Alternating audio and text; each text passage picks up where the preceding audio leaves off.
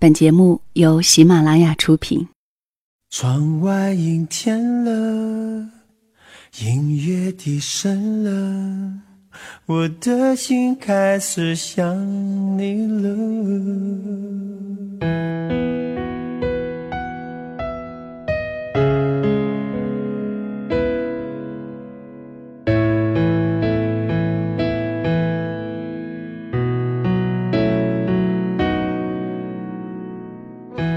如果一个人是一个开始，两个人是不是结局？如果一段情是一个故事，那么两颗心会不会延续？有没有人让你甘心低到尘埃里？有没有人专注的陪着你，从一生走到一世？每周日晚，两个人一些事。为你讲述那些年我们的故事。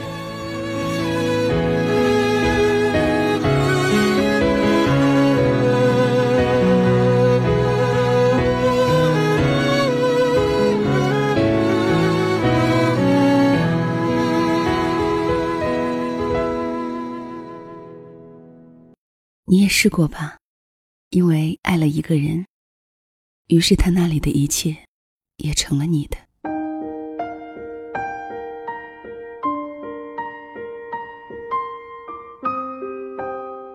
一新生自我介绍，柯一敏说：“我来自广东阳江，太阳的阳，江海的江。”声音略微高昂了些，抑扬顿挫，有点诗朗诵的感觉。后面那个女生接着来，也好像诗朗诵的说：“我来自黑龙江黑河，黑灯瞎火的黑，河东狮吼的河。”大家笑，他也笑。回头看那女生。睁着两颗黑眼睛，有点无辜，又有点惊讶，一副这有什么呀的神情。后来再回头看，他低低眉眼，抿着两点酒窝，到底还是笑了下。那就是陆梅。柯一敏去图书馆看中国地图，一路向北找黑河，果然北，北到和俄罗斯仅差七百五十米。又一路向南找自己的阳江，手指头划过淡蓝色的纬度线，穿越密密集集的山脉、河流、城市，落在南海边上渺渺一点。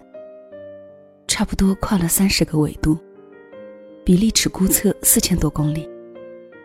他在心里轻轻地哇了一声：“太远了。”卢梅说：“从大一说到大四。”真诚的替他着急。你别对我太好，浪费。我跟你说，我是委培生，毕业肯定得回去。我爸不在了，我妈一生病，全得靠我呢。我就是我们家的天。柯一鸣没见过雪，来上海念书这两年，最多几次雨夹雪，那不算。他喜欢那种银装素裹的大雪，天地一白，屋内火炉红红。温一瓶酒，翻一本书，对面坐着心爱的姑娘。他没去过真正的北方，从小在亚热带的阳光海浪中长大，对异地的风光总是有些好奇和向往。他以为生命里得有些凛冽、严寒、粗犷，才算是历练。以后去东北生活也挺好，现实的问题也考虑过，爸妈的身体还行。姐姐嫁的不远，照应起来还方便。家里人不怎么管他，老爸总是说男儿闯四方。他想，他这边没有问题。其实呢，去哪里都不重要，重要的是他在那里。柯一鸣对罗梅说：“我现在可以去东北。”卢梅笑着说：“你去东北干啥呀？你知道那边多冷吗？”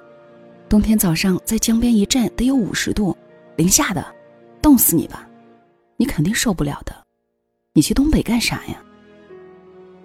我去东北干啥？他有点生气了。谁不想跟喜欢的人在一起啊？太远了。什么叫远？他心潮涌动着，也不知怎么的，就说出一大篇话来。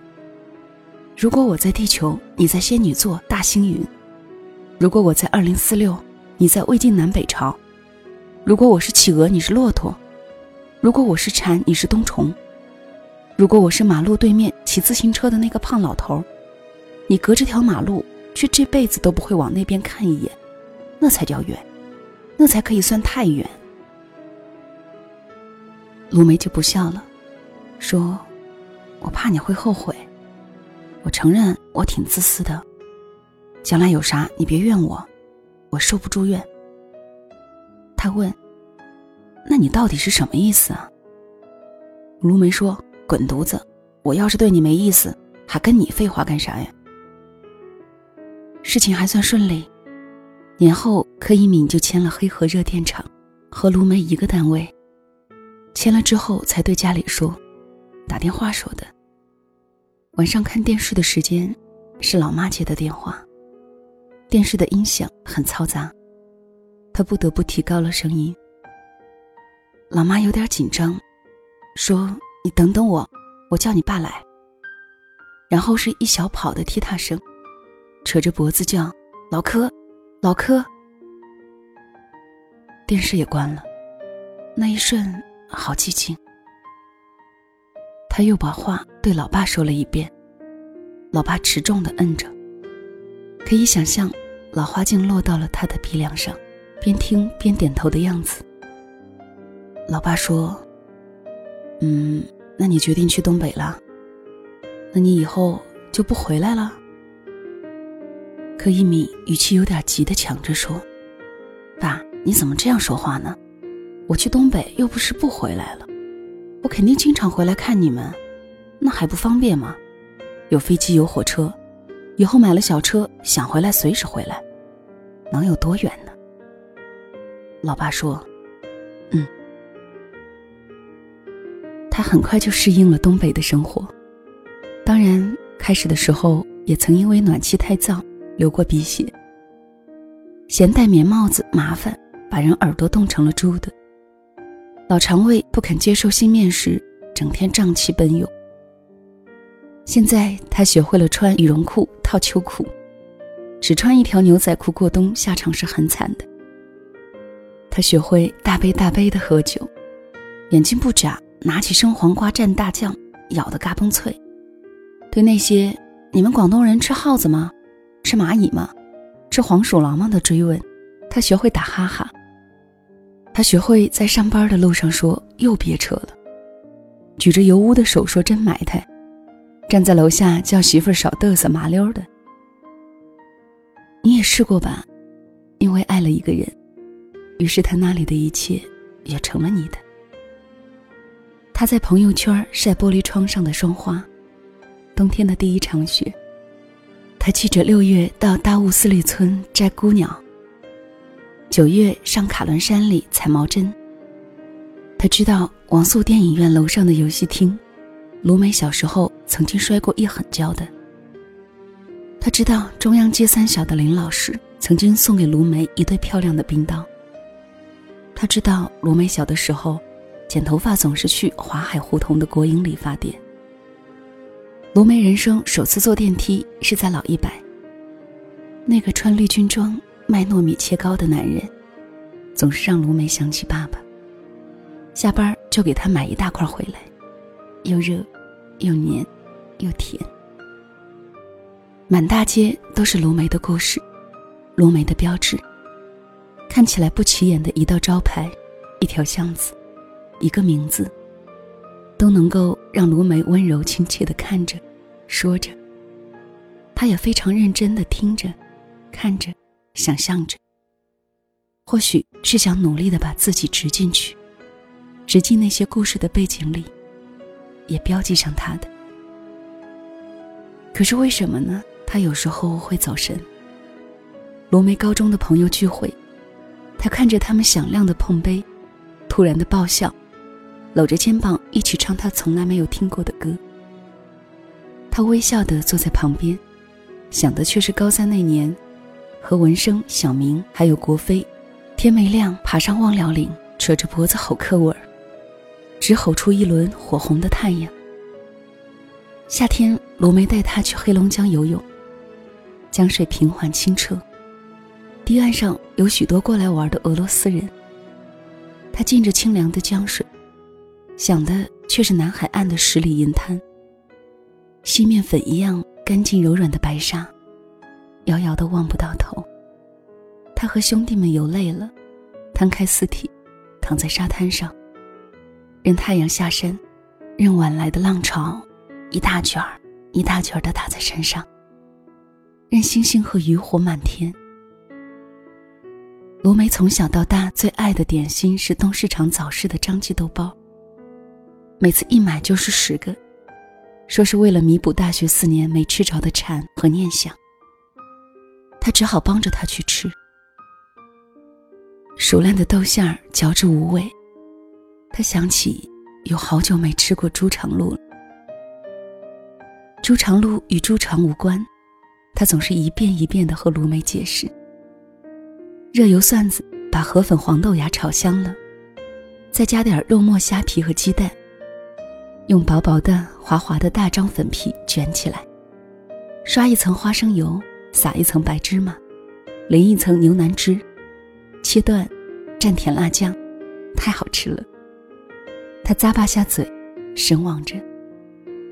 他的城市到处都有这味儿，一块钱一条，是美味又实惠的早点。小时候上学，坐在老爸的摩托车后座，猪肠路捧在塑料袋里吃。他小脸上沾着芝麻，舌头怎么也够不着。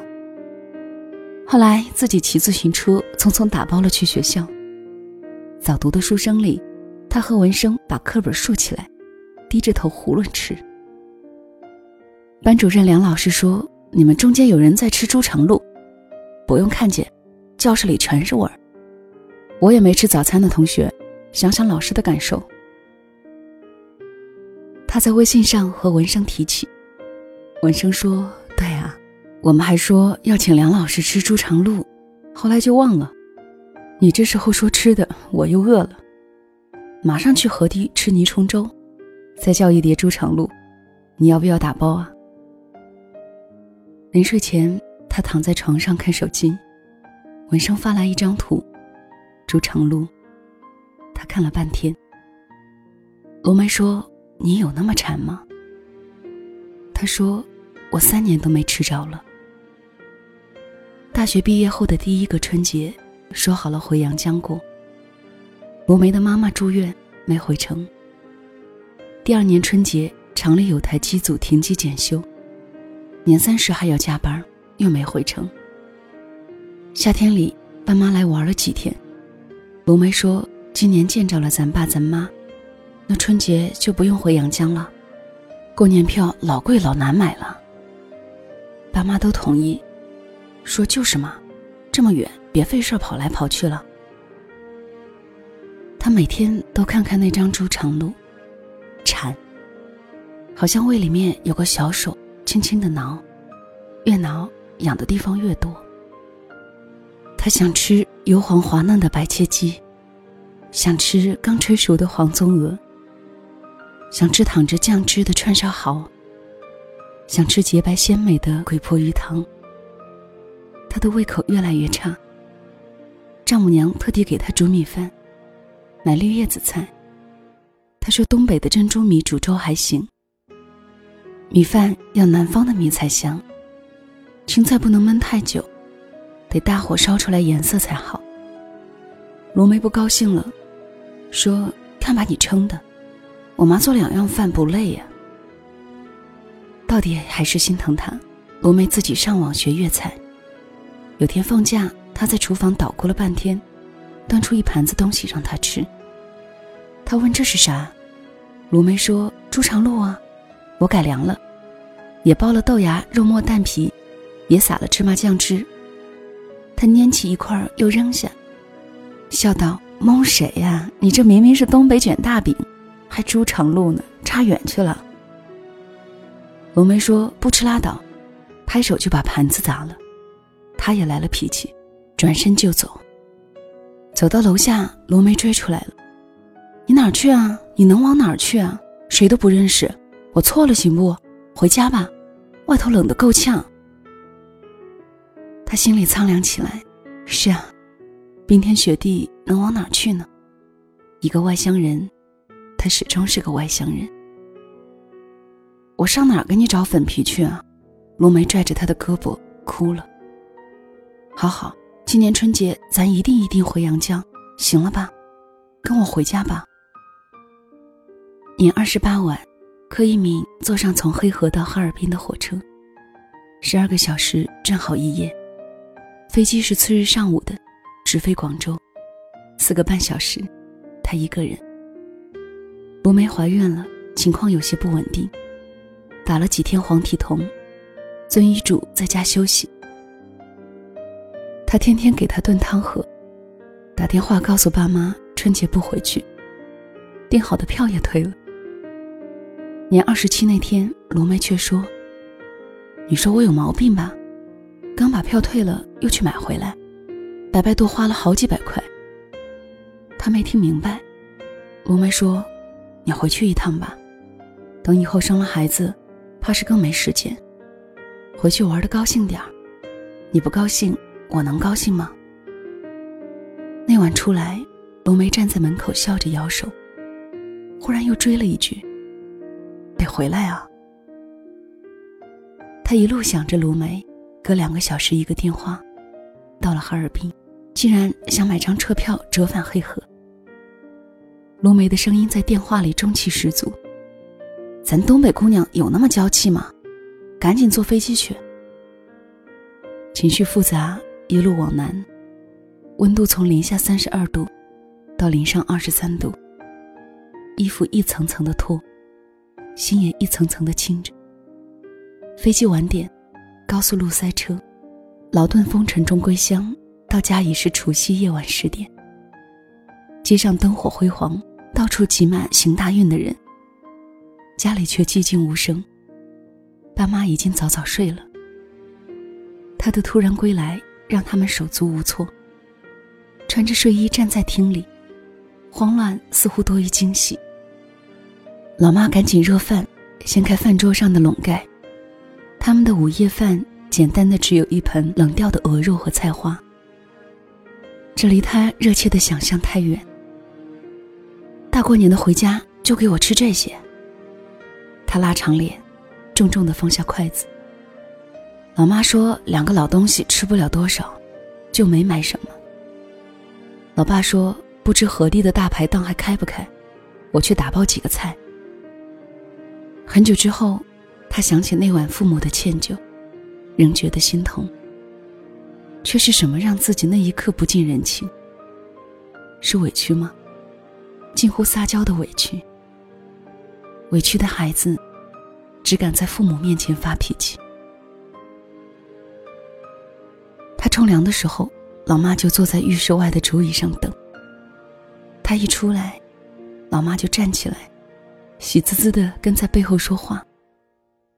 老爸则过于敏感，听到他一个喷嚏，一声咳嗽，就要问一句：“冷吗？喝水吗？”开了唱机，贺年的音乐绕在屋里，算是有了年味儿。他问：“怎么不看电视？”老爸说：“机顶盒坏了，年初三小曾才能过来修。”他问：“小曾是谁？”老妈说：“是楼下便利店的打工仔，人很好。”背米、送油、修水，常常帮忙。上次你爸摔了腿，也是小曾背下楼送去医院的。他问爸什么时候摔了腿，怎么都没跟我说。老爸说这种小事告诉你做什么，早就好了。他问那姐呢，不常回来吗？老妈说回来呀，都很有心。个人自有一头家，他带孩子也很辛苦。除夕夜里，罗梅他们看电视守岁。他躺在自己的小床上，也睡不着。他的房间一直给乡下的堂弟借住。上高三的男孩，床头床尾都是练习册，床底还有零食袋子和烟蒂，他找不到自己的痕迹。他要在这几天很紧凑的见人，约了文生他们到龙品轩吃饭。文生说龙品轩早收水了，不如去广丰花园吧。他问广丰花园在哪儿，文生说高粱路和新疆南路交接处。他没问下去。广丰花园没听过，新疆南路也不知道，出租车会带他去的。这城市熟人有生分。吃饭的时候来了十多个人，朋友们携家带小，满满的围着大桌子坐，人多热闹，话题也碎。寒暄一阵，胖子瘦了，解释了一通，不是所有东北人都住火炕，不是所有地方都能见到东北虎。然后其他人开始讨论去哪个网站买奶粉，孩子寒假报英语班还是钢琴班，买房子是城南好还是杨东好？新年这几天出去玩是去魏国看梅花，还是去北桂居番薯？国飞忽然想起他来，说去年一中校庆搞了个校友杯足球赛，梁老师也回来给我们加油。你要是在就好了，我们班肯定能拿冠军。柯以敏说：“我知道梁老师调到二中了，昨天特意去找他，谁知二中搬了。”大家笑，都说二中前年就搬了，你不知道吗？他不知道的事情好像还有很多，亲戚里多了不认识的新面孔，嫁过来两年的新媳妇儿，刚结婚的表姐夫，还有忽的发育成熟变了样的表弟表妹们。小外甥三岁了，还从来没有见过，很有礼貌的叫他叔叔。姐姐说应该叫舅舅，孩子转身就忘。好不容易哄着会叫了舅舅，他又担心自己一走会被孩子忘掉，怅然的想，要是真有分身术就好了，一半带走，一半留下，那样便不会再缺席，也什么都不会错过。年初四，寒潮来了，下了雨，他觉得冷。屋里比屋外更冷，冷得坐不住。他把带绒的秋裤拿出来穿，老妈奇怪，说：“你以前都不肯穿两条裤子，去东北反而怕冷了。”他哆哆嗦嗦地说：“东北比这里暖和多了。”大家都不相信。要命的是，他还觉得饿。这种饿不是那种没东西吃的饿。相反，回家这几天鱼肉鲜汤没断过，可添的再满，人觉得还差点才算饱。那点儿是一个纯碱的北方发面馒头。年初五那天，他想吃饺子，觉得破五不吃点饺子似乎不大吉祥。罗梅打电话说包了三鲜馅儿的饺子，不过你那边美食吃不过来，肯定不稀罕。他没好意思跟他说，他刚刚去超市买了袋速冻饺子，猪肉大葱馅儿的。他有点儿盼着离开的日子了。想卢梅，想他肚子里还是小胚胎的孩子，想他们的家。而这念头转瞬间就让他惭愧。老爸老妈小心而不留痕迹的守着他。他从外面回来，他们就站起来。好像等待很久的样子，端出一样一样好吃的，不管他是不是吃过了，像是要把他几年前没吃到的补上，又像是要把他后几年该吃的提前备好。一顿吃饱，管一年。年初七，他终于要走了。老爸大手一挥说：“你不用记挂家里，做好自己的事，我们会去看你。”老妈往他的背囊里塞一个保温盒，说是好一店里打包的猪肠鹿。你一直说好想吃，几次买回来你又说太饱吃不下。他说不好带，不要了。到了车站，回头看，老妈还捧着那个保温盒，他让步了，带就带吧。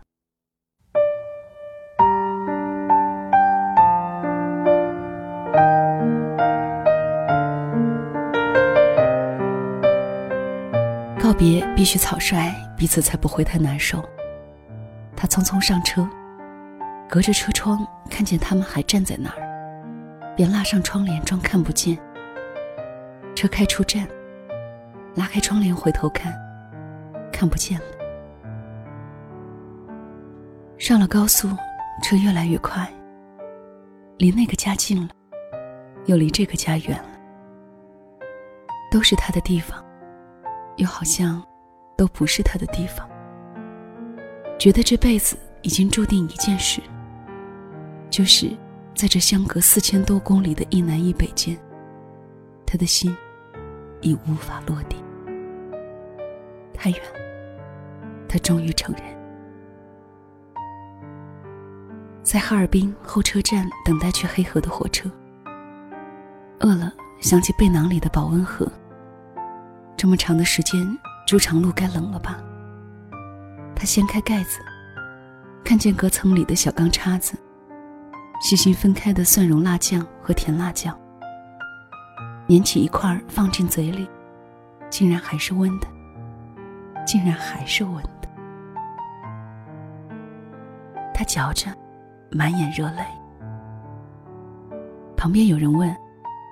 大哥，你吃的那是啥玩意儿啊？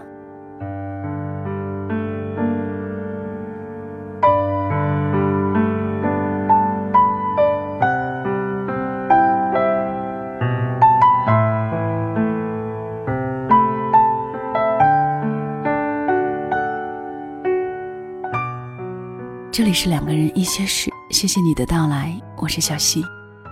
分享给你的这个文来自陈其玲。关于作者陈其玲的作品，网络上可以搜到很多。出有新书《你是我久等的归人》。新书当中包括十八篇短篇故事，十八种人生境遇，十八道情感美食。另外呢，如果你想收听到小溪更多的节目，可以在喜马拉雅和新浪微博搜索“小溪九八二”加关注。小溪的微信号是两个人一些事的全拼。里面会分享节目文稿、音乐和语音，也期待你的到来。这个故事小溪读了多次，与爱情和亲情，读来特别的暖，就觉得无论你何时何地，不管是什么原因、什么心境，读到这个故事的时候，都能够在里面寻找到那种久违的温暖，令人期待的真实，还有一种豁然的简单。在这样一篇故事的时间里，一个回归自己的拥抱。也许此时的自己，就是我们久等的归人吧。好了，这期节目就到这里吧，谢谢你的收听，晚安。也学着别人偶尔翻开，才发现眼泪早已经比笑容耀眼。原来现在。总有一天结局留着悬念的昨天，那些平淡无奇的竟让人惊了眼，那些比金坚的琐碎就成了碎